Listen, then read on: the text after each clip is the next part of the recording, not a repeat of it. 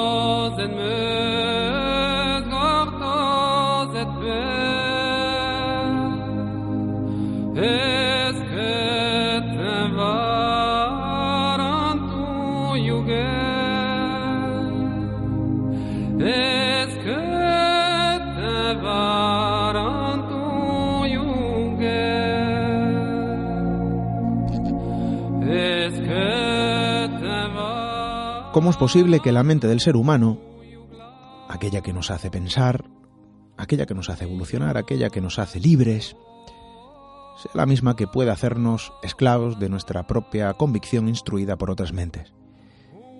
¿Cómo la simple palabra puede lograr doblegar por sí sola voluntades sin importar la distancia y el tiempo? ¿Cómo es posible que el ser humano siga mostrando la eterna dualidad manifestada en la línea divisoria donde se posicionan las personas de luz y las personas por llamarlos de, de algún modo, sombrías y oscuras, con intenciones ocultas.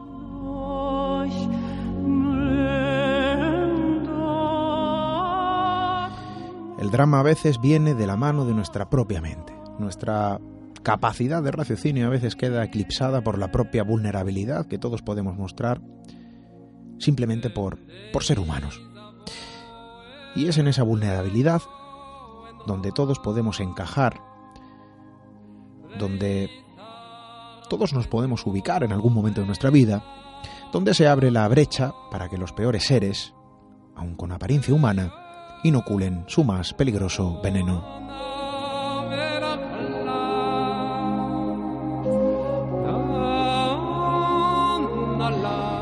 Iluminados que dicen portar la verdad, elegidos divinos que dicen ser la única esperanza, auténticos hechiceros de la mente que establecen el maleficio de la esclavitud y desde luego el drama, el drama eterno, que no cesa pese a que la historia nos haya escarmentado con la interminable crónica que habla de sectas, de encantadores de serpientes, de supuestos gurús que acaban siendo simplemente seres detestables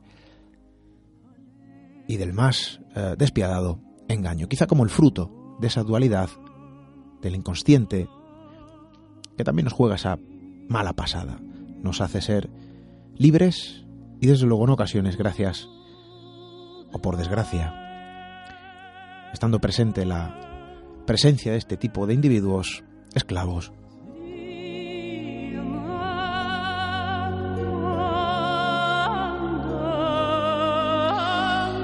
Desde luego son cuestiones que pertenecen, digamos, no vamos a decirlo así, al lado más oscuro del hombre. Diría incluso que a uno de los aspectos más peligrosos y, y deplorables que puede mostrar nuestra especie. Por eso estoy convencido que es importante hablar de esto.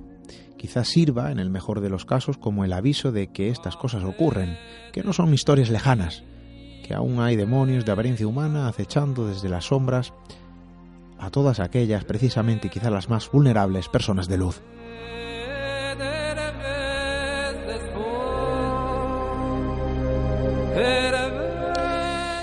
Muy buenas noches amigos, ¿cómo estáis? Leía no, no hace mucho tiempo uno de esos azucarillos, ¿no? Que vienen con frases célebres que acompañan el café. Y decía algo así que, que se esclavizan todos los espíritus que sirven a malvados propósitos. Y a veces la palabra es la herramienta más poderosa de la, de la esclavitud. A veces también, y en su mayoría menos mal, de comunicación, como vamos a realizar también esta noche con el programa que tenemos preparado. Eh, ya lo saben, comunicación también a través de todas las vías eh, de contacto habituales con el programa. Nuestro correo electrónico radio arroba redes sociales siempre supervisadas por nuestra compañera Diana Arbello, arroba Red para Instagram y Twitter, Red para Facebook y Google Plus, nuestro número de WhatsApp 617715353 y por supuesto también en misteriored.com.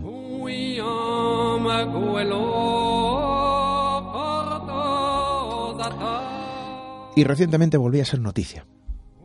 Este tipo de crónicas vuelve a mostrarse en la prensa.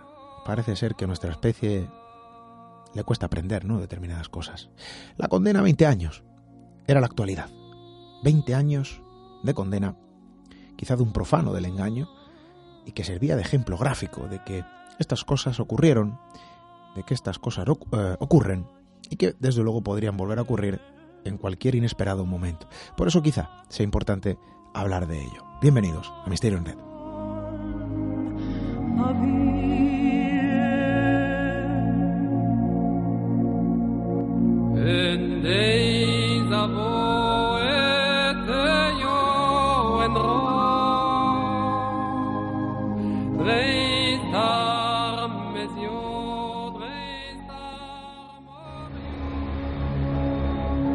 Atrévete a cruzar el umbral hacia lo desconocido.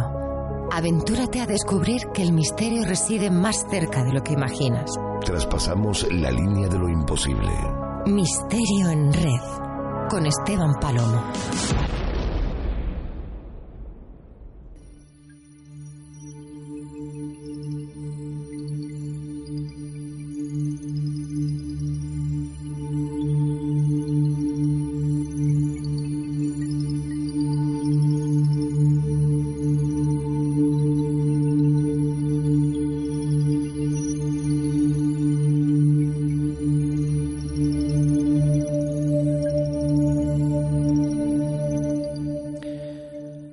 Existe un canal de comunicación directa con el inconsciente, con nuestra mente, quizá con el aspecto más oculto, sombrío, desconocido. Quizá por pensar que no somos vulnerables, quizá por pensar que estamos protegidos, quizá por pensar que nuestro entorno es seguro, que las vías de comunicación que utilizamos a diario, que las nuevas tecnologías no ofrecen ningún tipo de ventana abierta al inconsciente de ventana abierta a la esclavitud. Y precisamente la historia de esta noche muestra un ejemplo contrario. Hay que tener cuidado con todo lo que nos rodea, porque esos demonios de apariencia humana siguen acechando en busca y de forma incansable de nuevas víctimas de la propia esclavitud, de ese inconsciente, de la propia mente del ser humano.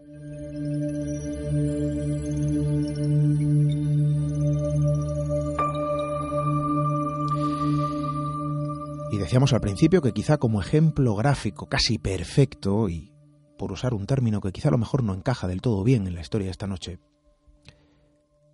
nos aproximamos a la actualidad, actualidad porque recientemente conocíamos una sentencia, quizá ejemplar. Siempre hemos escuchado historias, historias que hablan de sectas, de víctimas, de esclavos del engaño, quizá gracias a esa comunicación lejana en el espacio que comparte solo tiempo, a través de las nuevas tecnologías y que ejercen el influjo, poderoso influjo, capaz de doblegar la voluntad de una persona que, que se siente protegida y segura en su entorno. Y esto quizá a lo mejor no suena de lejos. Este tipo de historias ocurrían en el pasado y ya no ocurren. Este tipo de historias son más propias de otros lugares. En nuestro país esto no es común. Y sin embargo es autoengañarnos con una realidad, desde luego efímera, desde luego dibujada en el aire. No se sostiene, es casi como un castillo de arena. Estas cosas ocurren porque esos demonios de apariencia humana eh, existen, nos rodean y saben usar, desde luego, las herramientas que quizá a lo mejor a veces son pocas, y simplemente con la comunicación como principal vínculo precursor de de tan poderoso efecto, comunicación a través de redes sociales, comunicación a través de Internet, de chat, del teléfono, del propio WhatsApp, esto ocurre también, ejercen su poderoso influjo. Y digo poderoso porque también podríamos usar, y desde luego hay que aplicarlo, peligroso. También este tipo de historias nos enseñan de que el ser humano en sí es poderoso. Y donde hay seres de, de sombras, seres oscuros, demonios de apariencia humana, también hay seres humanos de luz. Y que la esperanza en este tipo de crónicas, crónicas reales y cercanas, el drama que salpica a una familia por completo y no solo a una, a una víctima, bueno, pues también se hace latente, se refleja, existe. Y yo creo que es bueno hablar de esto, porque quizá a lo mejor sirva de, no voy a decir de aviso, pero sí a lo mejor sirve de perfecto ejemplo, insisto, de que este tipo de cosas son muy reales y que hay que prestarle atención porque nos podría pasar a cualquiera. Esta noche nos acompaña un amigo de este programa, ustedes ya luego ya lo conocen, es veterano en este estudio frente a estos micrófonos, él es un auténtico experto en sectas y nadie mejor que él nos va a hablar precisamente de esta crónica que conoce perfectamente. Profesor de la Facultad de Psicología de la Universidad de Málaga, José Miguel Cuevas, compañero, buenas noches. Muy buenas noches. Tenemos sobre la mesa un caso que prácticamente roza la actualidad, una sentencia ejemplar, 20 años de condena. Vamos a desarrollar esta historia con un final feliz, con un final feliz, pero desde luego con un camino amargo sobre todo para la familia, para la propia víctima y para las otras víctimas que se ven rodeadas, ¿no? Por ese gurú del que también vamos a hablar y yo creo que es importante establecer ese perfil también, De personas capaces o propensas a realizar este tipo de actos, bueno, que más allá de lo delictivo, roza lo inhumano, ¿no? Em, caso de Patricia Aguilar, esto es tremendo, sonado en todos los medios prácticamente de nuestro país, 20 años de condena y desde luego tú que conoces bien este caso porque has estado eh, de alguna manera involucrado. Pues sí, la verdad que, que un final feliz, ¿no? Por lo menos a nivel familiar en cuanto a lo más importante la salvación, ¿no? El hecho de encontrarla viva, porque ya estaba desaparecida durante eh, casi un año, año y pico. Eh, año y medio fuera de casa, pero desaparecida, sin saber eh, no solo su paradero, si, desconociendo si realmente estaba viva o muerta, y localizarla en, en una zona tan recóndita de, de, Lima, ¿no? en una selva amazónica que además era empleada por, por narcotraficantes para, para bueno, era una zona de narcotráfico dura, eh, donde vivía una especie de establo, en unas condiciones infrahumanas, a cargo de, menores, y y pasando hambre, ¿no? Pasando muchísima hambre y penalidades que, que son brutales, ¿no? Entonces, eh, lo primero y lo más importante es que eh, afortunadamente se encontraba viva y, pudo ser rescatada, ¿no? No solo físicamente, sino también lo más importante psicológicamente, ¿no? Quizás donde está esa barrera, el muro eh, que nos hace sentirnos seguros y eso a su vez también nos hace vulnerables. Estamos seguros aquí. Nada nos puede pasar no hay un enemigo a nuestro alcance, las redes sociales son seguras, el contacto establecido a través de, las nuevas tecnologías, bueno, no, no, no, no sintetiza ningún tipo de riesgo y eso es lo que nosotros pensamos. Luego existen este tipo de casos que casi como un muro nos da de bruces en nuestras propias narices y permítanme la expresión, para mostrarnos una realidad alternativa. Afortunadamente, bueno, pues son cosas que no son habituales, pero son cosas que ocurren, ¿no? Si hay alguien aquí que desde luego ha aportado su más que granito de arena, ¿no? En que esto acabe bien y que la historia tenga un final feliz, pues es un familiar directo de Patricia Aguilar. Esta noche está con nosotros y de luego nuestro agradecimiento es inmenso. Noelia Bru, que es su prima, la tenemos al otro lado de la línea y insisto, nuestro agradecimiento es inmenso porque, bueno, hablar de esto, de algún modo quizá lo mejor es eh, recordar un momento amargo, pero también quizá lo mejor sirve de ejemplo para que la historia no vuelva a repetirse. Noelia, buenas noches, bienvenida. Muy buenas noches. eh, yo os agradezco, sí que os agradezco que, que esto no se calle y que nos deis voz y, que tanto sufrimiento sirva para que otras personas puedan por lo menos intentar evitar caer en las redes de, de personas como la que captó a mi prima Patricia. 16 años, profesor Noelia, 16 años es cuando comienza esa captación a través de redes sociales. Nada induce a vislumbrar el infierno que se iba a desarrollar a lo largo del tiempo em, y por ese drama, ¿no? Por el que transita la familia durante todos esos años, la propia familia y Patricia Aguilar junto a las otras víctimas. 16 años, estamos hablando de un adolescente, profesor. Desde luego, eh, fíjate que las leyes españolas, por ejemplo, eh, no se pronunciaban por el mero hecho de que Patricia cuando salió de, del hogar tenía 18 años recién cumplidos. Y esa captación pues se llevó a cabo siendo menor de edad. Y, bueno, y lo más terrible más allá de 16, 18, 19, 20, ¿no?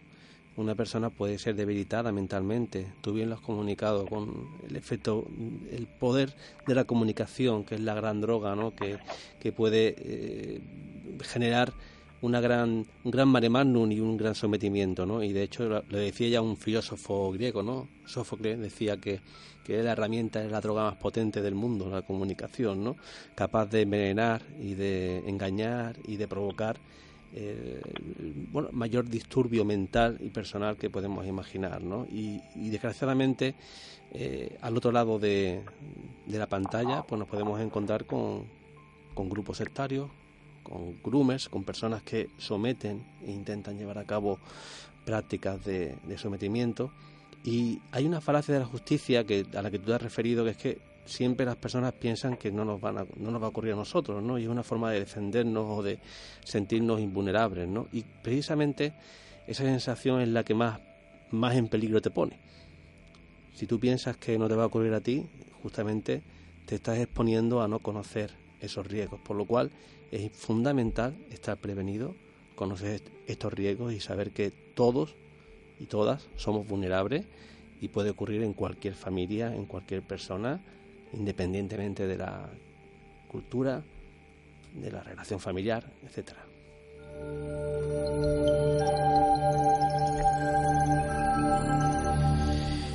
Y este tipo de historias nos hablen, nos abren, mejor dicho, eh, disculpen, varias vertientes. Una es esa ventana al inconsciente que hace que poco a poco nos vayamos involucrando con aquella persona que trata de doblegar voluntades, transformándonos en esclavos. Y esto es tremendo. Y otra es precisamente en sí esa ventana que se abre. Es decir, las personas que aprovechan de forma inteligente, yo no sé si, si aquí se aplica algún tipo de inteligencia, profesor, si se aprovecha algún tipo de brecha que ellos vislumbran con algún tipo de intención oculta, y quizá a lo mejor es interesante que después eh, establezcamos ese análisis, aprovechando una brecha en esa víctima en potencia para poder acceder a su mente para ejercer ese control absoluto. Hablamos de una niña de 16 años. A mí esto ya me pone los pelos como escarpias. Yo tengo una hija. Y solo pensar en esto, en este infierno, bueno, em, estas cosas sí que dan miedo. Noelia, todo comienza, decimos, cuando tu prima tenía 16 años. ¿Cómo comienza esa captación eh, a través de redes sociales? Eh, y claro, yo me pregunto, ¿realmente la familia ahí no se percataba absolutamente de nada? Absolutamente de nada. Eh, el problema es que en esa edad, como adolescentes, pues el comportamiento no es el de una persona adulta, se está formando realmente. No, no hay un patrón todavía, no, no puedes echar en falta ciertas actitudes porque directamente el carácter eh, está en plena formación. Mm, además, coincidió con una época en la que Patricia estaba, como el resto de la familia, lo estábamos pasando todos mal por la muerte de un familiar. El tío de Patricia, eh, con tan solo 29 años, había fallecido hacía dos meses antes de que Patricia se le cruzara en su vida eh, Steven Manrique, que es el nombre del responsable. Eh, Patricia era una chica muy normal, ella estudiaba bachillerato artístico, tenía una vida normal, era familiar. Eh, yo tenía mucho contacto con ella y, más allá del duelo, de, todo lo que estábamos pasando por la muerte de este tío de Patricia, eh, no pudimos apreciar ningún tipo de, cambio de comportamiento cuando, cuando este tipo apareció. Y, apareció en un momento puntual, fue un segundo. Muchas veces lo pienso y digo, ¿cómo eh, en un momento pasas de estar a salvo y un segundo después eh, te has cruzado estando en tu habitación sin necesidad de salir de ella, te has, cruzado con, una persona que va a arruinarte la vida. Eh, Patricia entró en una página de Facebook de contenido esotérico para poner en conocimiento y preguntar acerca de una especie de visión que había tenido entre sueño, no sabía muy bien diferenciar si había sido un sueño o pensaba que podía ser realidad y, simplemente contó lo que había visto, buscando respuestas. Y, obtuvo la peor de todas. Eh, se cruzó este tipo, este líder sectario, y le dijo que, tenía un privado, que hablaran por privado. Y ahí empezó el infierno. En tan solo dos días, este tipo eh, había conseguido convencer a Patricia para que le diera su número de teléfono, para ofrecerse como guía espiritual para ofrecerle respuesta y, la convenció de que era una persona a la que estaba buscando desde vidas pasadas y, que tenían, no era far el hecho de que se hubieran cruzado, eh, se tenían que encontrar. Le vendió, le vendió esa película y Patricia en un momento de desesperación, porque no, por, el luto, eh, por la búsqueda de respuesta y por la edad, pues lo creyó, lo creyó y ahí empezó todo. Y es donde empieza a tejerse esa madeja, profesor, eh, casi como una termita, ¿no? Que va devorando poco a poco la madera sana, va destrozando y eh, desmoronando. ¿Se podría usar ese símil, profesor? Desmoronando la voluntad eh, de la víctima. De hecho, es un proceso muy sutil y es lo que a la gente muchas veces le cuesta ver, ¿no? Que nadie de un día para otro, o de un segundo a otro, cambia completamente su sistema de creencias, pero sí que en muy poco tiempo puedes hacer eh, pequeñas aceptaciones, pequeñas, pequeños cambios que van a enlazar otros cambios a su vez. Y de hecho existen un montón de dinámicas de, de influencia que se pueden aplicar a alumnos, a personas normales y, y todos caemos en las mismas trampas. Existen estrategias de engaño, existen estrategias de manipulación somos grupos, somos sociales, somos personas de grupo, somos personas de, integrarnos socialmente y tenemos necesidades sociales y personales que, eh, que estos psicópatas, que tú, como tú bien dices, ¿no?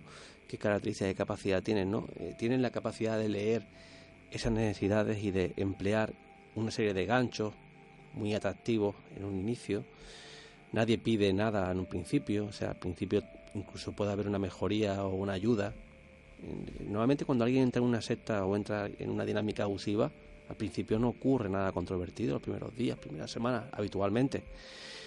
Es una estrategia de, generar confianza, ¿no? Claro, ese, esa ayuda luego tiene un precio altísimo, pero sí hay que entender que es un proceso muy sutil, muy gradual, donde el primer objetivo es generar esa gran confianza y una vez que se, que se asume, porque al final las personas víctimas de sectas son personas generalmente bondadosa, generalmente eh, con ganas de ayudar, con ganas de, crecer, ¿no? Y, claro, como yo digo, a veces me preguntan, eh, ¿todo el mundo es vulnerable a caer en una secta? Yo digo, no, todo el mundo no, si eres muy cabrón, no. Y perdonad un poco el insulto en, antena. pero yo creo que desde luego es muy significativo, es decir. Claro, decía, al final, si tienen, ¿quién no tiene necesidades humanas de socialización, de contacto humano? de, bueno, necesidades afectivas, necesidades personales que todos solemos tener. Si eres un psicópata frío, calculador, que pues quizás a lo mejor no, no, no caes víctima de una secta, sino que eres el manipulador, el depredador, ¿no? Entonces hay que entender que estas personas tienen un modo de pensar diferente y sobre todo no tienen, no tienen un límite, no tienen un límite en cuanto a la capacidad de aprovechamiento humano. O sea, em, son personas que, eh, que tienen la, no tienen un freno a la hora de poder aprovecharse de sus víctimas y que aunque simulan muy bien la capacidad emocional, como otras veces hemos hablado de psicópatas, ellos sí que, eh, bueno, pueden leerte muy bien las emociones, pueden simularlas, pero en realidad les importa, no, no les importa, no te quieren, no, pero sí que lo simulan. Con lo cual, esa habilidad eh, que tienen, maquiavérica, ¿no? Es una mezcla de maquiaverismo, narcisismo, que al final es una, una mezcla peligrosa y que, y que muchos gurús sectarios al final tienen esas características. Personas que se quieren mucho, que se creen muy superiores, un gran carisma, una gran capacidad de atracción y el empleo de estos engaños que al final funcionan, sirven, o sea, ayudan, les ayudan a conseguir esas metas tan terribles y que por tanto deberían deberían poder también penarse y deberían perseguirse y la gente debe conocerlas porque claramente, bueno, pues, pues pueden, pueden ser víctimas de estos engaños. Podríamos hablar del ejemplo quizá más gráfico cuando hablamos de esos lobos con piel de, con piel de cordero, ¿no? Se podría decir. Desde luego. Eh, Noelia, ¿qué es lo que Félix eh, Steven Marrique, que es este mm, gurú, ahora vamos a conocer quizá a lo mejor su personalidad gracias al, profesor y vamos a adentrarnos un poco en su mente si podemos eh, realizarlo. pero, Noelia, ¿qué es lo que le ofrecía? ¿Qué es lo que le decía para, para, para captar poco a poco, como lo hizo a lo largo de los, no solo de los meses, sino de los años, y con el efecto que bueno, que al final acabó desatando, eh, para, bueno, captar, ¿no? A, Patricia, captar la voluntad, que esto es tremendo, de Patricia Aguilar. Eh, sí, eh, estuvo prácticamente dos años, dos años teniendo conversaciones con ella. es muy curioso, yo tuve la oportunidad, Patricia fue muy inteligente, tuvo un salvavidas tremendo y fue que, que guardo todas estas conversaciones que había tenido con, con el líder sectario y a su vuelta las pude recuperar y, las pude leer, las pude leer y las pude analizar y he entendido la verdad, la sutileza, como empezó todo, me permitió entender porque nos cuesta tanto pensar que alguien pueda ser tan, ¿por qué no, no? Tan ignorante de, creerse algo así. Es lo primero, yo creo, que, nos impacta a todos cuando escuchamos una historia como esta o como tantas otras eh, acerca de sectas. Eh, ¿Cómo uno puede llegar a creerse todo esto? Eh, a, mi, a mi prima Patricia, en un principio, se vendió como un guía espiritual. Simplemente iba a interpretarle sueños, a, guiarla en el camino. ella necesitaba esas respuestas y simplemente se dejó ayudar no, no tenía una implicación mayor.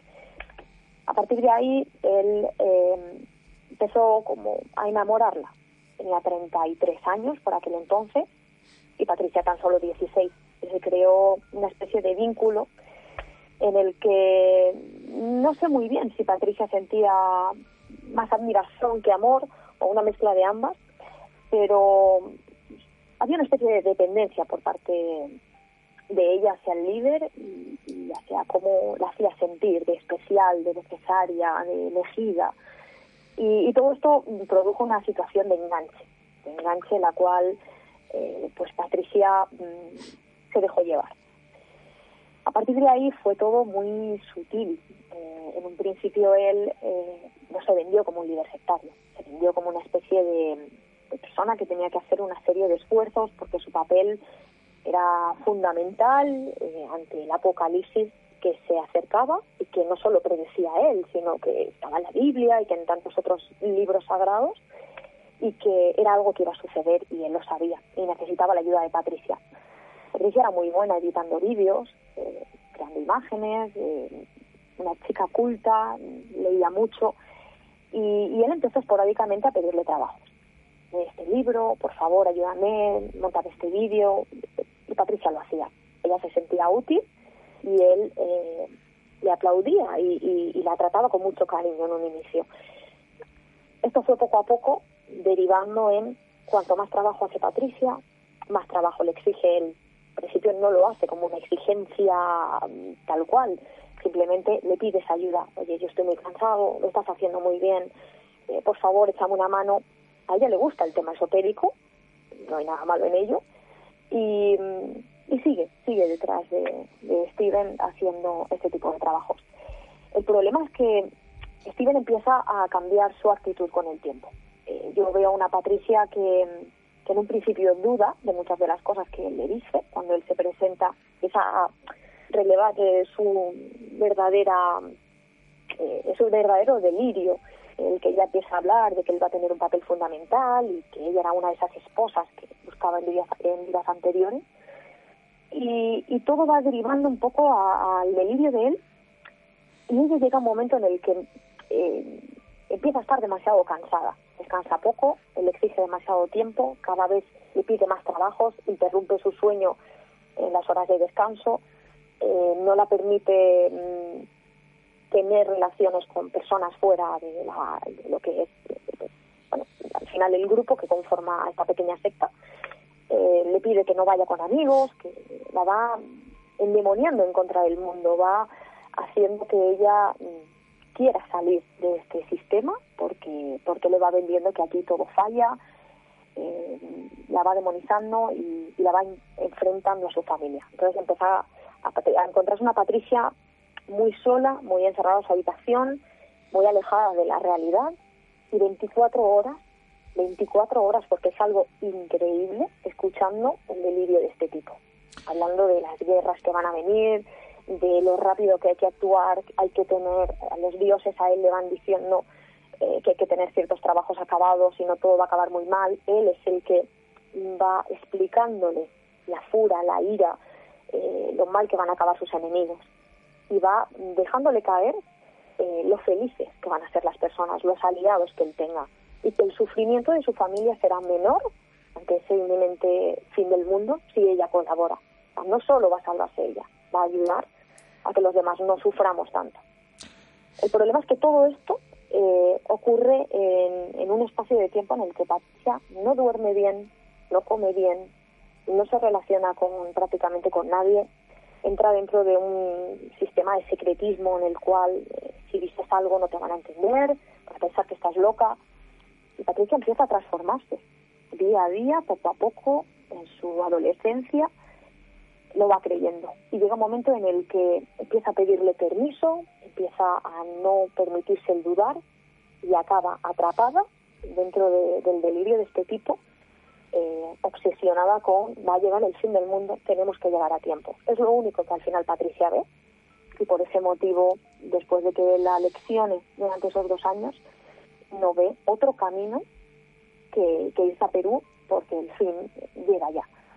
Ese es el problema. Patricia entendió al final de este recorrido durante dos años, agotada, que no había otra opción, no había otro camino posible. Solo podía marcharse junto a Steven Manrique. Y con 18 años, eh, Noelia, profesor, esto es tremendo. nuestros amigos yo creo que se ponen en la piel, ¿no? De la propia familia, de la propia víctima. Es imposible ponerse en la piel de... Quizá lo mejor de alguien que, que realiza este tipo de, de actos, ¿no? Contra la propia vulnerabilidad de cualquier persona. Estamos hablando de un adolescente de tan solo 16 años. Dos años de trabajo, por denominarlo de algún modo, porque esto no se puede llamar trabajo, para doblegar a una persona. Hasta tal punto que Patricia Aguilar, a sus 18 años, coge un vuelo y se marcha a Lima, Perú. Digamos, para, para culminar todo ese eh, tránsito de captación sectaria de este señor. Y digo señor por, por ser educado ante el micrófono. Es tan fácil, profesor, que alguien poco a poco vaya minando, doblegando la voluntad a través de redes sociales. Es que no es ni a través de la palabra, mediante conversación telefónica. Un texto. Es mensaje a mensaje, mensaje a mensaje. Es tan sencillo poder doblegar una voluntad, poder colarse en la mente de una persona aunque tenga 16 años. Sí, bueno, también hay que tener en cuenta que hoy en día las nuevas tecnologías permiten las, audiollamadas, las audiollamadas los vídeos, el Skype.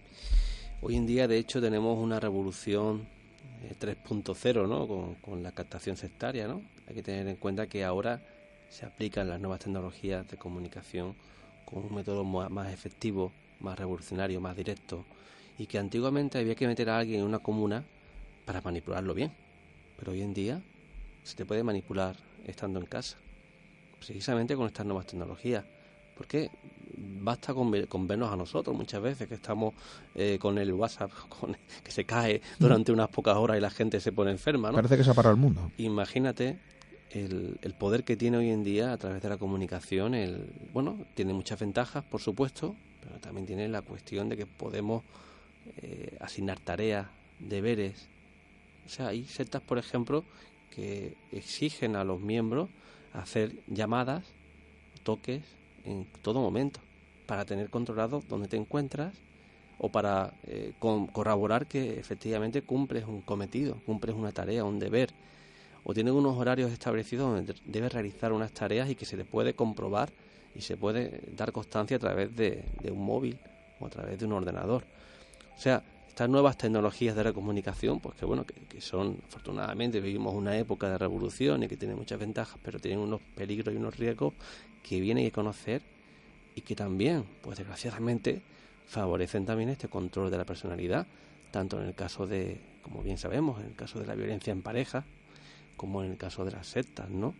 De hecho, tenemos muchos casos donde ya realizan rituales, realizan rituales varias personas en diferentes puntos del planeta o en diferentes lugares de, una provincia y no hace falta reunirse para, para recibir esta manipulación. O podemos tener un encuentro de fin de semana donde donde bueno te hago una sesión especial pero esta captación se va haciendo poco a poco gradualmente de hecho también ocurre en un sentido positivo. Hoy en día hay psicoterapia online psicoterapia o sea hoy en día la revolución de la comunicación conlleva también una mayor poder de persuasión a través de, la distancia. No es solo un texto hay, hay mucho más allá no hay, eh, hay vídeos hay audio hay un control comportamental.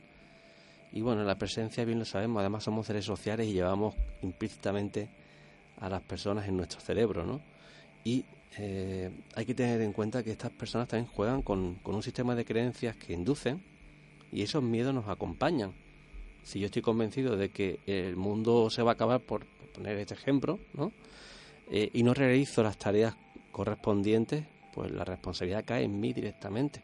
No hace falta que alguien me vigile soy yo el que estoy cayendo en este. O si, si pienso que un, un Dios puede acabar mi, con mi vida, eh, con una tormenta, con un rayo, me puede enviar una tormenta y matarme en cualquier momento, de forma fulminante, no hace falta que nadie esté detrás tuya diciéndote lo que tienes que hacer. Sabes que si no lo vas a hacer vas a morir de la peor manera posible. O sea, desgraciadamente, eh, esta gente sabe emplear muy bien el sistema de creencias y también las tecnologías de, la comunicación con un objetivo manipulativo, ¿no? Son, son buenos en, a la hora de realizar ese tipo de, de manipulaciones, ¿no? Y luego, pues no debemos dejar de pensar que también tenemos vulnerabilidades y tenemos necesidades que no somos tan diferentes como nos pensamos, no somos tan fuertes. Eh, cualquiera de nosotros se ha enamorado y sabemos que, cometemos tonterías cuando nos enamoramos o nos apasionamos, cuando nos vemos seducidos por estos grupos que nos prometen tanto, porque tú imagínate Esteban, que de pronto eres elegido para, para una misión tan importante. Tú vas a ser el elegido de poder salvar a la humanidad o de poder, poder hacer que la humanidad esté, bueno, que, que, determinada parte de la, de la población pueda seguir viva y está en tu poder. O de poder curar, poder realizar milagros, poder, bueno, todo lo demás, el sistema familiar, la vida que tenías antes, queda en algo mucho más, más irrelevante, ¿no? Lo importante es la nueva realidad. Toda secta tiene esa gran capacidad de hacerte sentir elegido, hacerte sentir parte de una pequeña élite, pero claro, una élite con un gran secreto que no comprenden la gente de fuera y que tienes que llevar a ocultas porque si no te van a tomar por loco, pero bueno, esto está más que comprobado y con el sistema de enseñanza puedes comprobar que efectivamente esto es una realidad. Y claro, eh, cuando llegas a tener, a sentirte especial, sentirte elegido, y cuando llegas a, inducir esos miedos o esas culpas, ¿no? Pues tienes ya el poder sobre la persona, ¿no? Primeramente, si bien, bien veis, hay un, un aspecto de sensación de sentirte especial y al mismo tiempo hay eh, un te desposeen de tu personalidad. Hay como, es como, eh, como, como una forma de, de, de extraer, de succionar tu personalidad y de implantarte un nuevo sistema que, va a ser relevante, ¿no? Que va a ser el, centro de tu vida. Y esos miedos y esas, y esas culpas y esa serie de emociones son muy bien empleadas para el control mental. Al final las personas se mueven muchas veces por miedo y además se mueven porque creen que es la única opción.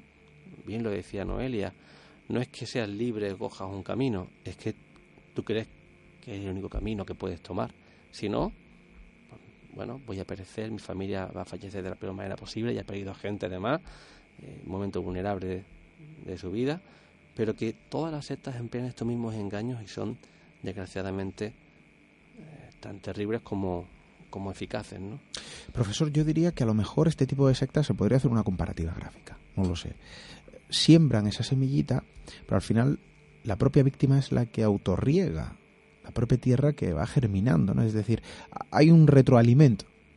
Te siembran el miedo y el miedo hace que tú actúes de una determinada manera, convencida eh, de forma absoluta en el caso de, Patricia y de otras tantas víctimas. Decíamos que con 18 años cogió un vuelo a Lima Perú y ahí es donde se pierde el rastro de, de Patricia. Desde luego el drama comienza cuando tenía 16 años, pero ahí es el infierno, porque se pierde todo rastro de Patricia ella se esconde, es esquiva, es reacia a la hora de hablar de su ubicación, de lo que está haciendo, etcétera. Y ahí es donde comienza el drama verdadero de la propia familia. ¿No es así, Noelia? Así es. Nunca olvidaremos ese, ese 7 de enero de 2017, cuando Patricia dijo que se marcaba un cumpleaños y pasaban las horas y Patricia no volvía. Eh, se te desmorona el mundo, porque además eh, la confianza en ella era plena.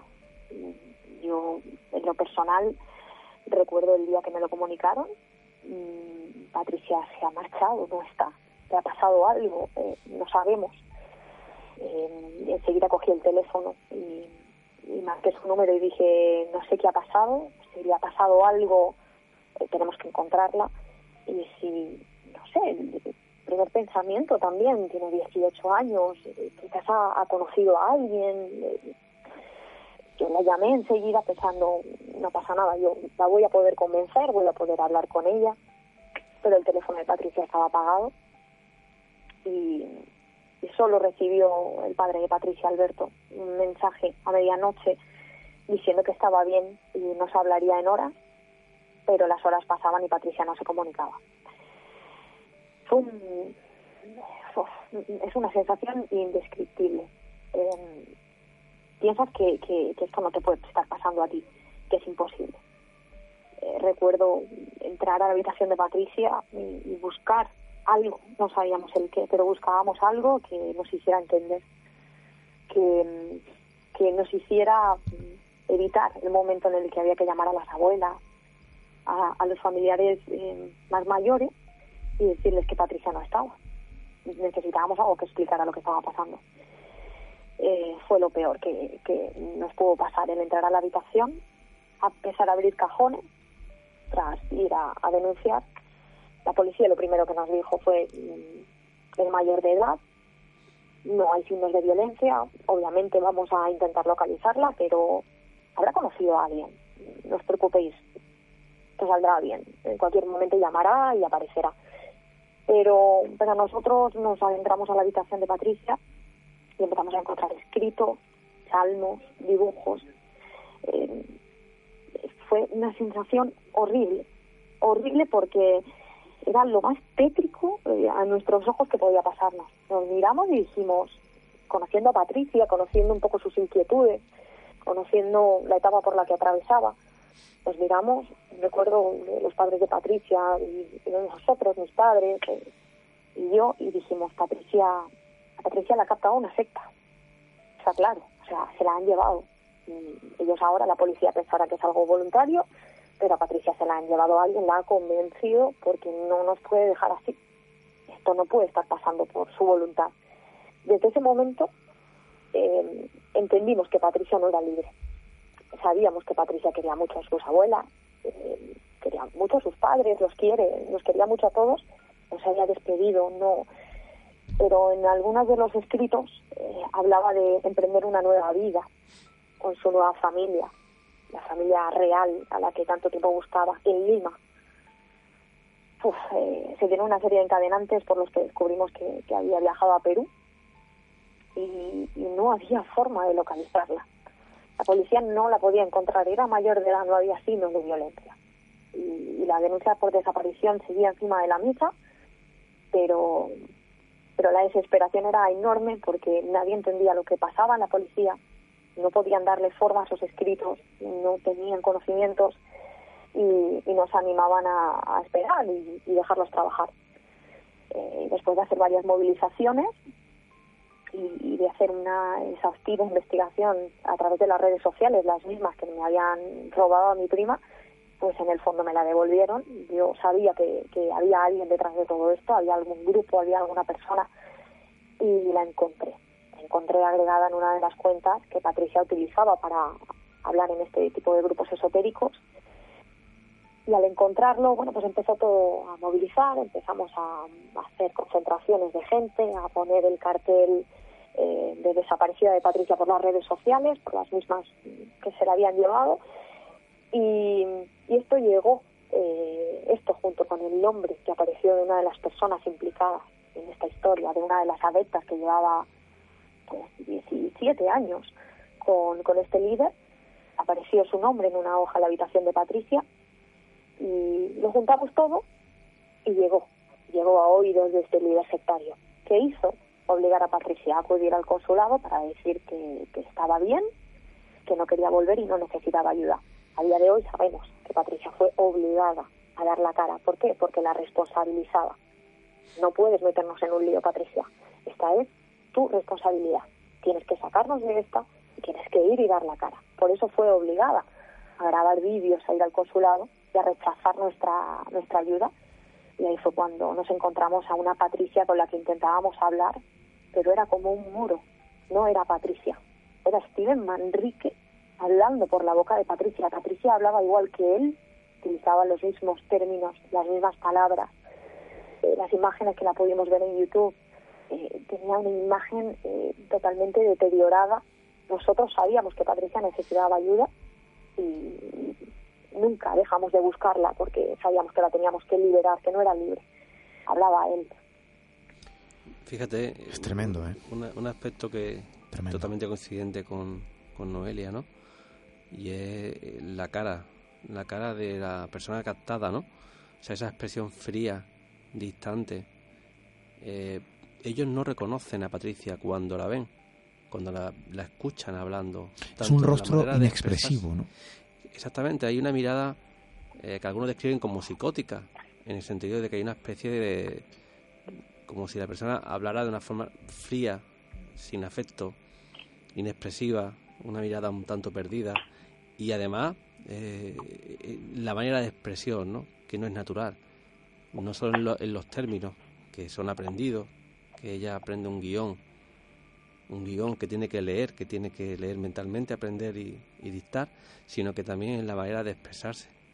Hay, hay, hay adeptos, hay miembros de sectas que llegan a parecerse físicamente a los gurús, porque comen lo mismo, porque tienen que tener el mismo estilo de vida, porque tienen que actuar como ellos y, desgraciadamente esto es lo que suelen decir todos los familiares. Eh, me está hablando, pero este no es mi hijo, no es mi hermano, no es mi pareja, ¿no? Me han cambiado, ¿no? O sea, y realmente es verdad que parece como si, como si el alma de estos gurús se reflejara en, en sus miembros, ¿no? Yo, desde luego, cuando escuchaba a Noelia y nuestros amigos, quizá a lo mejor cuando han prestado atención a sus palabras, han sentido lo mismo. No era Patricia,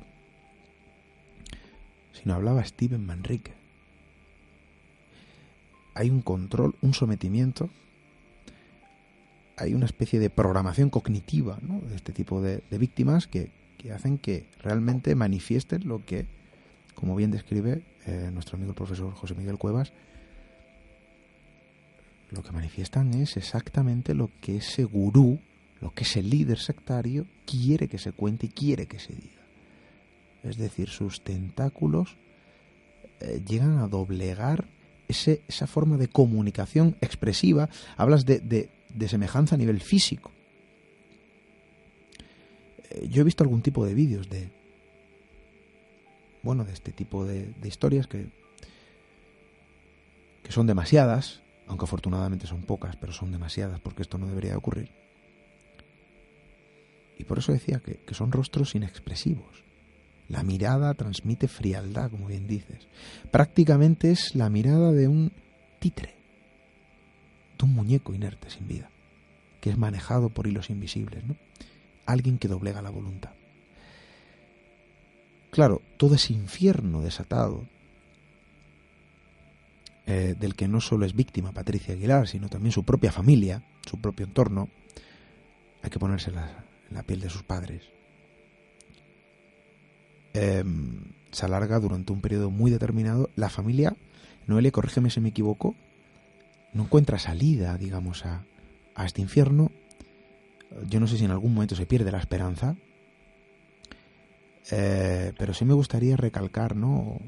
Manifestar, porque precisamente hay que poner ese término también sobre la mesa, que es esperanza, porque estas cosas ocurren, pero estas cosas a veces también finalizan con un final feliz. Em, ¿En qué momento se torna de forma agraciada para que el rescate de Patricia eh, se convirtiese en una realidad? Nosotros nunca dejamos de luchar. En concreto, eh, el entorno cercano, eh, más cercano a Patricia, los que más relación teníamos con ella, los que nos, nos negábamos a olvidarla.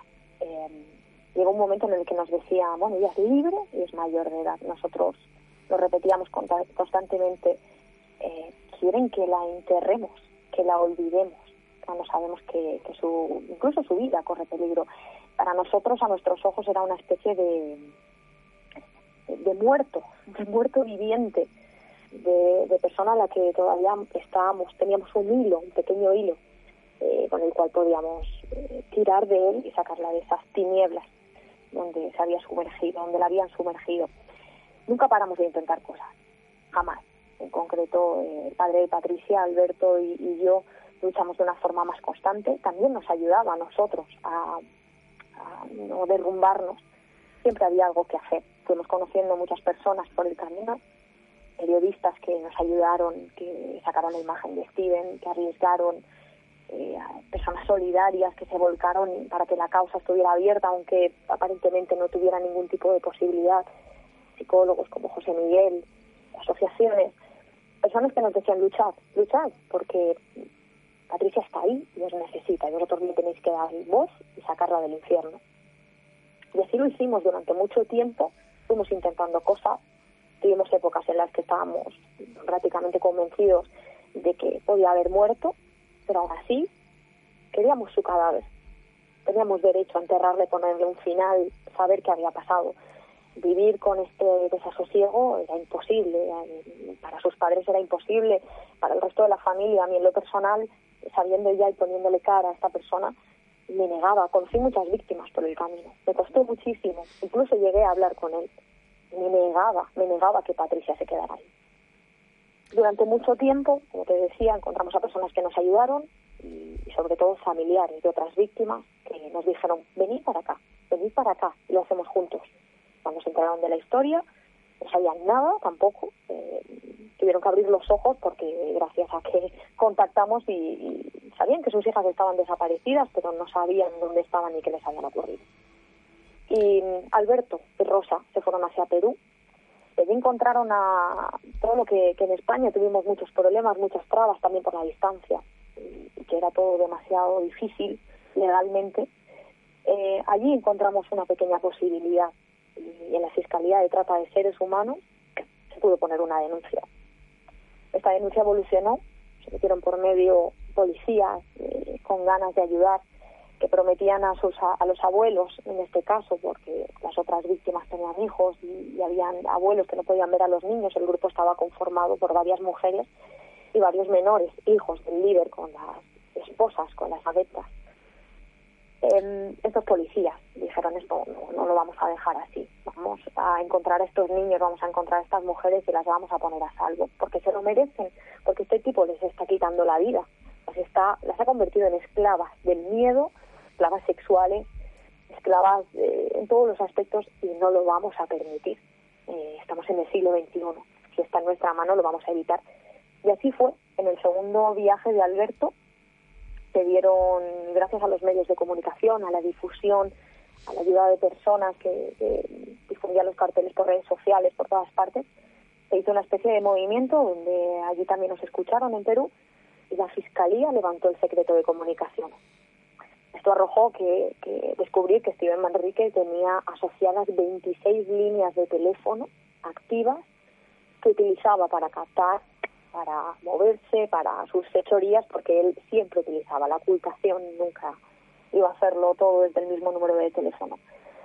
Y gracias a ello dio una, una ubicación, un punto, la selva en el centro de Perú. Mandamos, bueno, mandaron un, dispositivo desde la Fiscalía de Trata de Seres Humanos y la DIRINCRI, que es la policía de allí de Perú, mandaron un pequeño dispositivo de estos dos policías muy valientes que pasándolas, eh, eh, tuvieron que inventar todo tipo de cosas, eh, arriesgar, pero descubrieron gracias a, una niña que había visto a una de las adictas, descubrieron dónde estaba. Y en julio de 2018 consiguieron dar con el lugar donde estaba Steven Manrique, en una habitación, durmiendo, eh, lo mantenían dos mujeres, una de ellas era la beta más mayor, eh, que trabajaba para él, su mujer real, con la que estaba de verdad casado, también trabajaba embarazada de ocho meses, estaban en unas condiciones delgadísimas, las condiciones precarias, mientras él lo único que hacía era rituales por la noche y dormir en una cama mientras ellas dormían en el suelo. Pero Patricia no la encontraban. Pero ahí entró esa fiscalía de trata de seres humanos valiente y no pararon hasta dar con el paradero de Patricia que había sido abandonada lo que llaman una chacra, que era una especie de, cuadra, de choza para animales, al cargo de los cinco niños acababa de, tener un bebé sin ningún tipo de, ayuda médica, estaba en las peores condiciones, estaba consumida, eh, estaban enfermos, eh, había sido víctimas de picaduras, de, en una zona inaccesible donde el cónsul español no podía tener acceso por la peligrosidad, abandonados a su suerte, sin luz, sin agua, sin comida, todo porque Steven Manrique eh, no quería que encontraran a Patricia, no quería que encontraran a los niños, eran los que más podían llamar la atención ante las alertas que nosotros difundíamos, las recompensas que difundíamos para encontrarlos, pero ahí fue detenido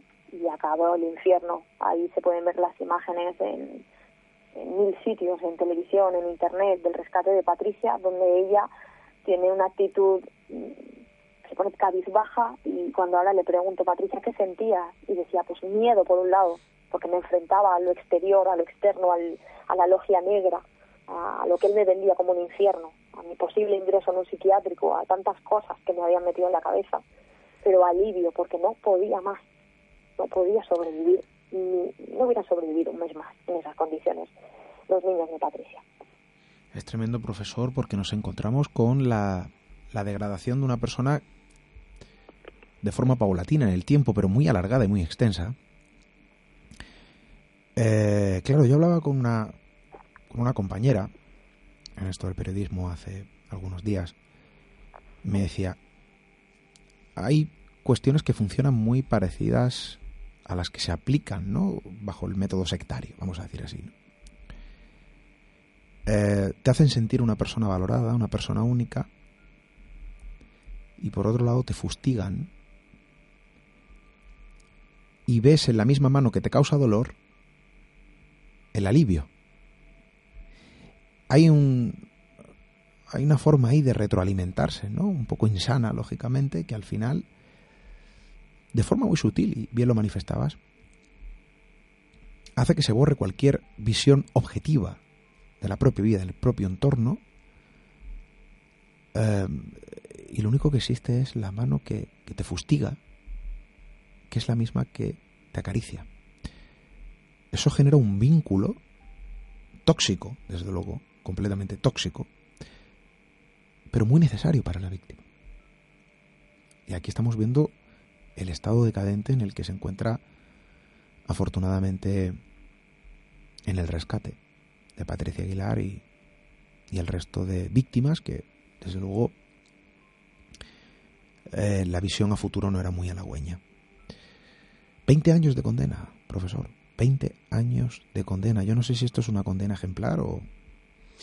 Bueno, es una condena por uno de los delitos, solo por uno de los delitos. Hay que entender que, hay otros delitos también adicionales que se están también investigando en España, también en Perú, y que, y que esta condena podría ser mayor, porque aquí hablamos de que la condena fue por trata de, de mujeres, pero eh, está por un lado el tema de el maltrato a los menores, las lesiones que causó a las mujeres, hay aspectos de abusos también importantes. Hay una serie de delitos también, por lo cual, y esto ocurre con muchas sectas, ¿no? A veces eh, se consigue alguna condena, algunas, muy pocas, y son por delitos secundarios, ¿no? como cuando pidieron al Capone.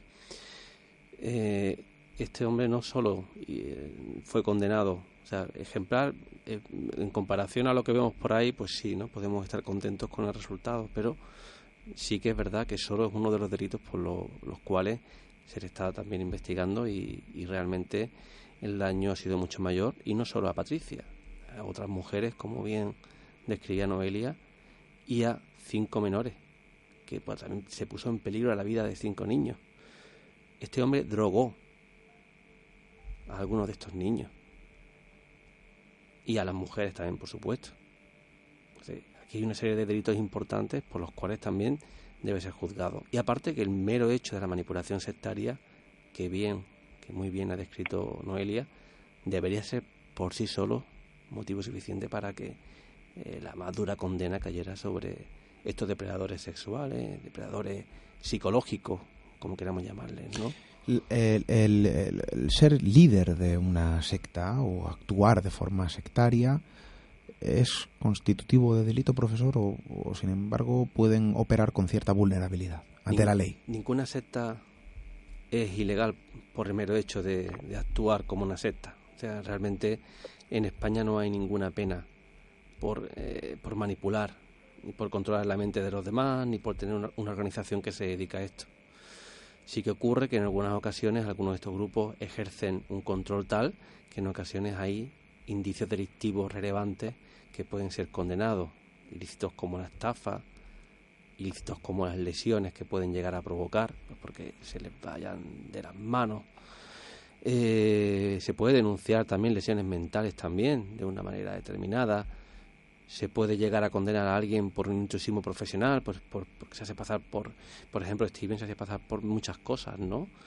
Hacía pasar por cónsul, por, asesor, asesor de, de, países, ¿no? Era un hombre que supone tenía relación de amistad con todos los, con muchos presidentes del gobierno y con reyes, ¿no?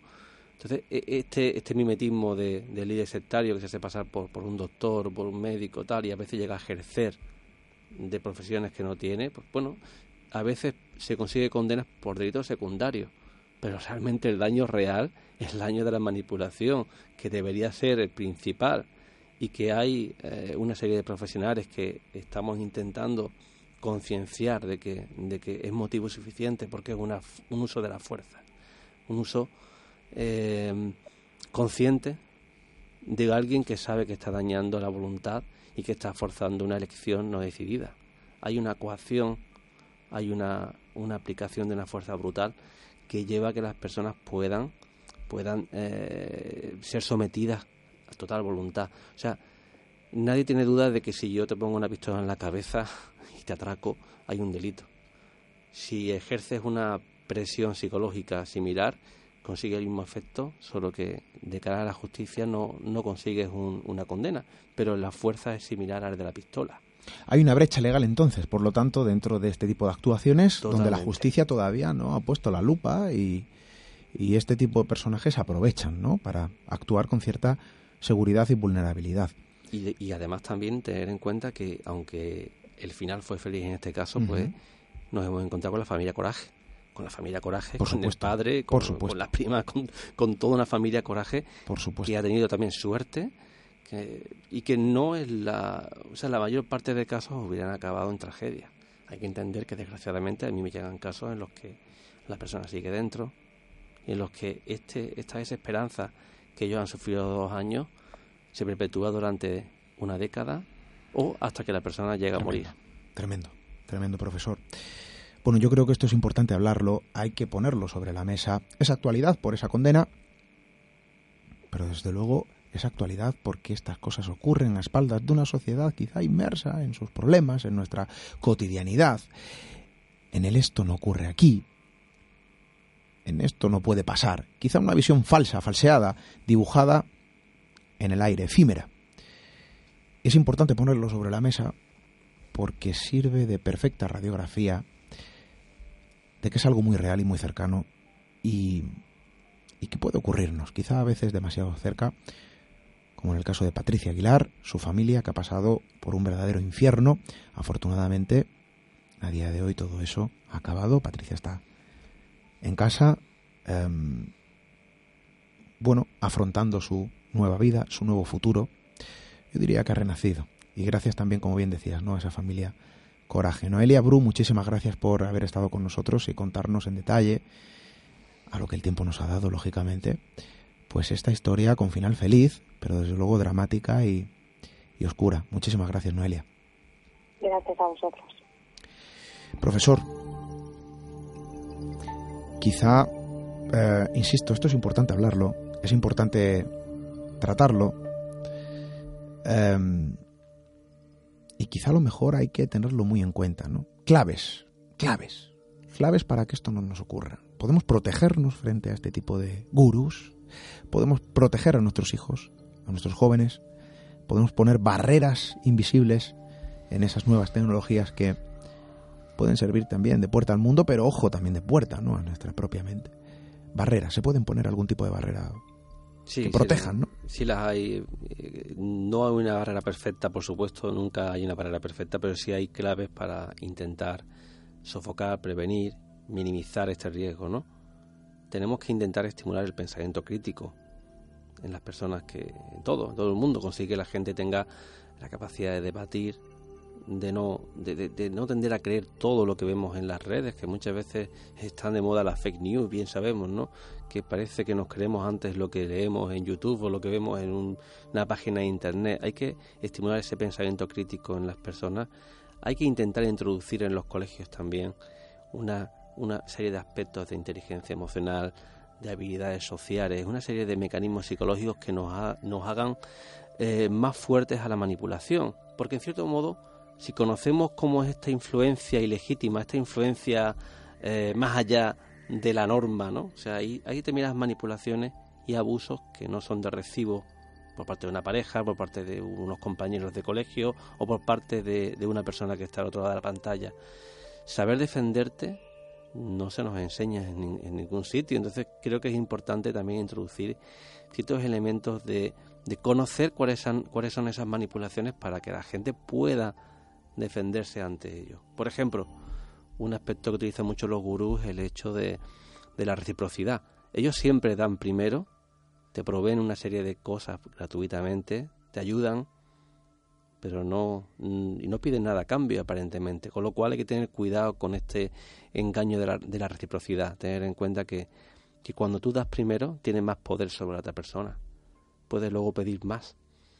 Y claro, eh, hay mecanismos mentales, mecanismos de influencia que bien, que bueno, que bien, malamente empleados, mejor dicho, eh, nos hacen vulnerables, con lo cual creo que a la gente hay que enseñarle. Luego, como padres también tenemos que tener un conocimiento de vigilancia de, de los sitios donde, donde se navegan, qué amistades hay detrás, qué tiempo se dedica. Creo que, que es lógico que se hable al respecto. Se dice que, que, la computadora debe estar en un lugar público cuando uno es menor de edad.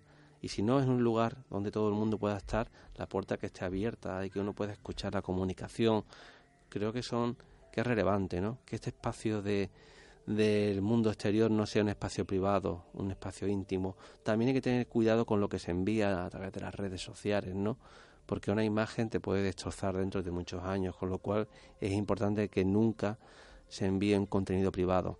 Yo siempre digo que, que tendré estas fotos en redes sociales que no me importe publicar en ningún momento, que no, no me importe que las vea cualquier persona. Mi ordenador es libre, cualquiera puede entrar. O sea, hay que pensar esto, ¿no? No, no tengas en un teléfono imágenes privadas, porque también este tipo de, de gurús y de, y de depredadores van a emplear cualquier secreto que tengas para, para poder usarlo en tu contra.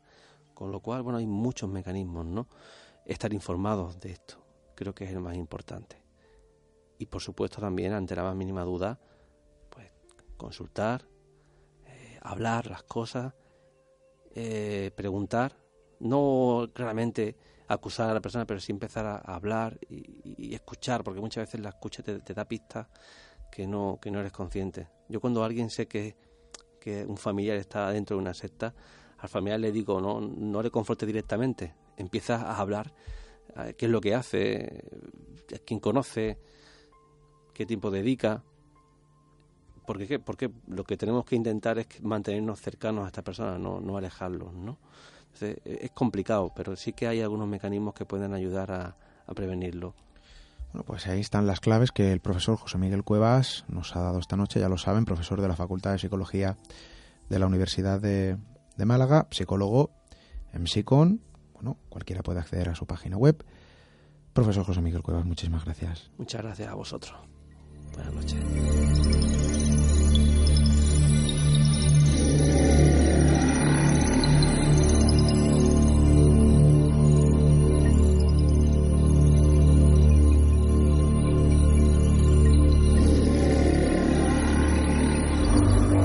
Misterio en red. Misterio en red. Con Esteban Palomo.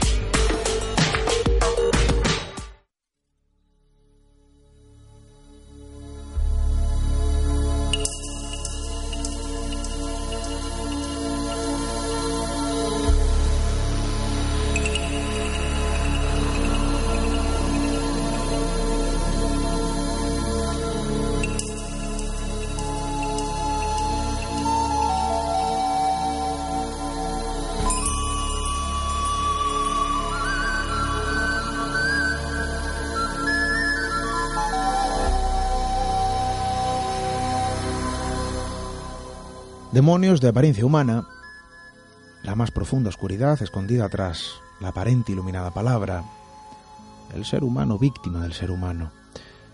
Hay episodios que tristemente parecen estar condenados a repetirse, lejos de cualquier paradigma sociológico o cultural. No importa el tiempo, no importa el lugar, no importa dónde y cuándo nos encontremos. El ser humano puede ser tan bondadoso como malvado, perverso y pérfido.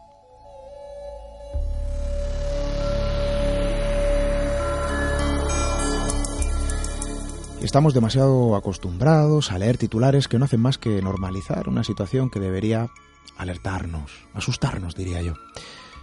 Nos hemos acostumbrado a ser testigos de la agonía, de la esclavitud, de la muerte gratuita y de la sinrazón más insana. Nos hacemos duros y fríos ante cosas que deberían escandalizarnos. Asimilamos que es parte de nuestra naturaleza. Pero quizá esto sea lo terrible, quizá sea lo más terrible nos estamos acostumbrando a vivir presenciando situaciones completamente inadmisibles.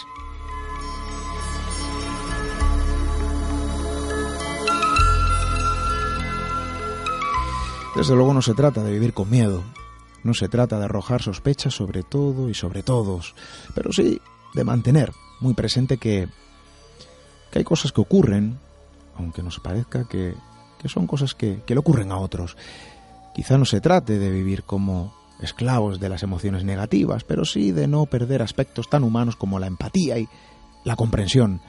No se trata de no poder hacer nada para evitar ciertas cosas, pero sí de intentar entre todos dar forma a la eterna utopía de un mundo mejor.